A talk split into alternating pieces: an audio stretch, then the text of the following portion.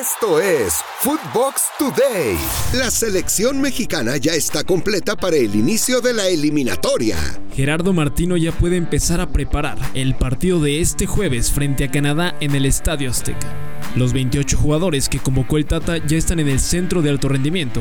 Los últimos en llegar fueron Irving Lozano y Andrés Guardado quienes llegaron proveniente de Europa este lunes por la noche. Julián Araujo ya es jugador elegible para México. El defensa del Galaxy de Los Ángeles completó su trámite de cambio de federación ante la FIFA, por lo que el mexicoamericano ya es un futbolista elegible para la selección mexicana. El zaguero de 19 años jugó un Mundial Sub-20 con Estados Unidos y el preolímpico, por lo que su debut con el tricolor sería el próximo 27 de octubre cuando México enfrente a Ecuador en la ciudad de Charlotte.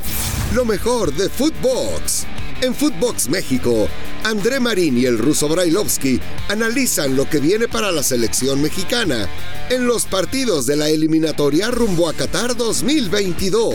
Eh, y lo juzgamos de esa manera porque es sorprendente. Hablamos de Canadá.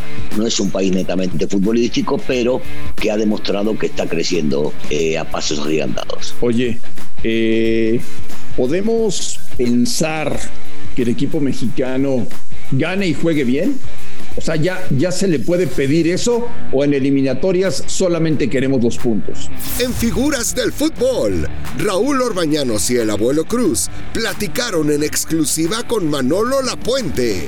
Sí, oye Manolo, y ahora que viene la selección a jugar estos, estos partidos, eh, yo en, en, muchas ocasiones te he escuchado decir que a ti te encantaría que la selección mexicana fuera dirigida por un técnico nacional, pero eh, ¿cómo ves la, la etapa de Martino? Bien, lo veo bien. Mira, no tiene nada que ver una cosa con otra, porque es un gran técnico, eso es indiscutiblemente y lo está haciendo bien, pero sí realmente a mí me hubiera gustado que sea mexicano.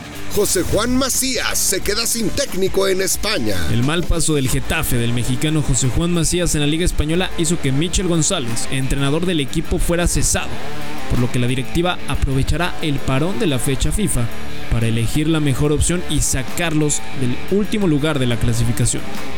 Cabe recordar que Michel fue el que llevó al atacante al fútbol ibérico luego de que lo conoció en su paso por México con los Pumas. Mbappé rompió el silencio y se mantiene firme en querer salir del PSG. Una de las novelas más largas de todo el verano fue la de Kylian Mbappé y su posible salida del Paris Saint-Germain, club en el que al final permaneció para ser tridente junto a Neymar y Lionel Messi.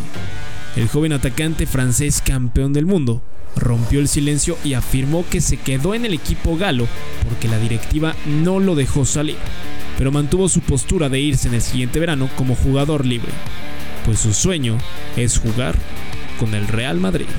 En Footbox Sudamérica, Juanjo Buscalia analiza lo que se viene en esta jornada de eliminatorias en Conmebol. Lo más importante que tiene Chile para mí son esos tres del medio, Pulgar, Aranguis y, Vidal. Estaríamos hablando de que probablemente solamente tenga a, Pulgar. Es, eh, son bajas sensibles. Ahora, te planteo el escenario más eh, pesimista, si se quiere.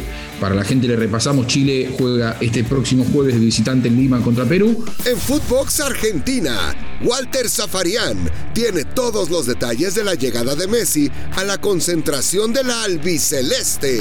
El seleccionado argentino es Messi 10 más, pero no porque eh, el resto eh, esté solo para acompañar, porque Messi quiere jugar siempre y lo demostró durante la Copa América cuando se especulaba desde lo periodístico que no iba a jugar contra Bolivia y que en una charla él le había dicho a Scaloni sí quiero jugar. Él quiere jugar siempre. Él es feliz jugando. Él eh, hoy más que nunca quiere ser parte del seleccionado a partir de todo lo conseguido, de haberse sacado esa famosa mochila de un millón de kilos. Falleció Sebas Ponce, miembro del campeonísimo de Chivas. A la edad de 84 años, el exjugador de las Chivas, Sabas Ponce, falleció y será recordado por estar presente en ocho campeonatos de liga del Guadalajara, así como en otros títulos del equipo, siendo junto al Jamaicón Villegas los únicos que estuvieron presentes en todos los trofeos obtenidos por el rebaño entre la década de los 50. Esto fue Footbox Today, un podcast exclusivo de Footbox.